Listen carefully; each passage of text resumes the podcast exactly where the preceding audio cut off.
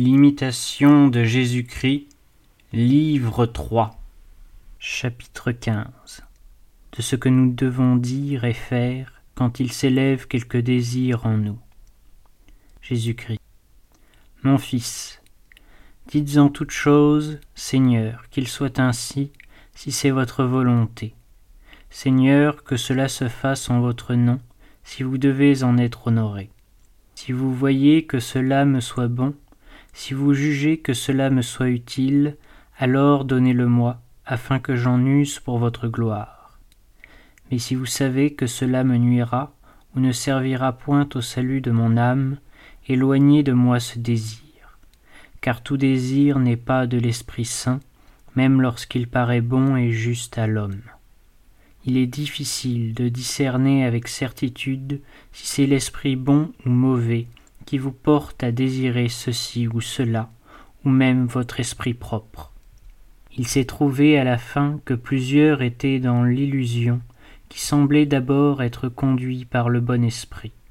Ainsi, tout ce qui se présente de désirable à votre esprit, vous devez le désirer toujours et le demander avec une grande humilité de cœur, et surtout avec une pleine résignation, vous abandonnant à moi sans réserve et disant Seigneur, vous savez ce qui est le mieux, que ceci ou cela se fasse comme vous le voudrez.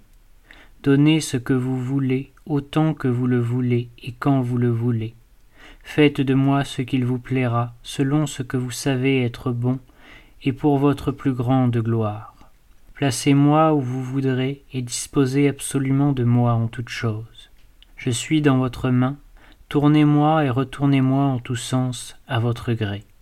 Voilà que je suis prêt à vous servir en tout, car je ne désire point vivre pour moi, mais pour vous seul, heureux si je le pouvais dignement et parfaitement. Prière pour demander à Dieu la grâce d'accomplir sa volonté. Le Fils.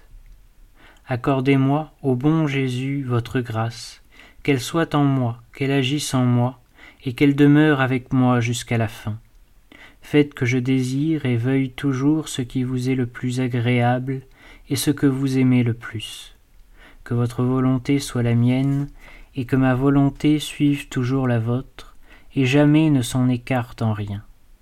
Qu'uni à vous, je ne veuille ni ne puisse vouloir que ce que vous voulez, et qu'il en soit ainsi de ce que vous ne voulez pas.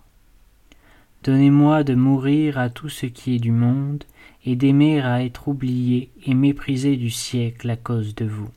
Faites que je me repose en vous par-dessus tout ce qu'on peut désirer, et que mon cœur ne cherche sa paix qu'en vous. Vous êtes la véritable paix du cœur, son unique repos. Hors de vous, tout pèse et inquiète.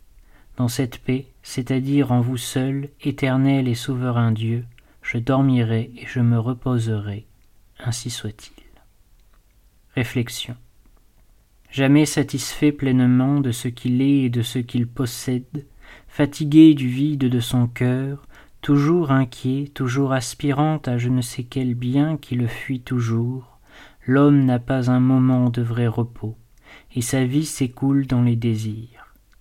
Ce n'est pas seulement une grande misère, mais encore un grand danger, car la racine de tous les maux est la convoitise, et plusieurs, en s'y livrant, ont perdu la foi et se sont engagés dans une multitude de douleurs. L'imagination, qui, en cet état, se porte avec force vers tout ce qui l'attire, obscurcit la raison, ébranle et entraîne la volonté même, et ainsi l'on doit s'attacher soigneusement à la réprimer, lors même que les objets qui l'occupent paraîtrait exempt de toute espèce de mal, et qu'on croirait ne chercher dans ses rêves qu'un soulagement permis et une distraction innocente. La piété elle-même s'égare aisément, si elle n'est en garde contre les désirs en apparence les plus saints. Nous ne savons ni ce qui nous est bon, ni ce qui nous est nuisible. Tantôt nous souhaiterons d'être délivrés d'une croix nécessaire peut-être à notre salut, Tantôt, dans un mouvement indiscret de ferveur, nous en souhaiterons une autre sous laquelle nos forces succomberaient si elles nous étaient imposées. Que faire donc? Demander à Dieu que sa volonté se fasse en nous et hors de nous, y conformer la nôtre entièrement, et renfermer en elle tous nos désirs. Nous ne trouverons de paix et de sécurité que dans ce parfait abandon entre les mains de notre Père. Mon Père, non pas ce que je veux, mais ce que vous voulez.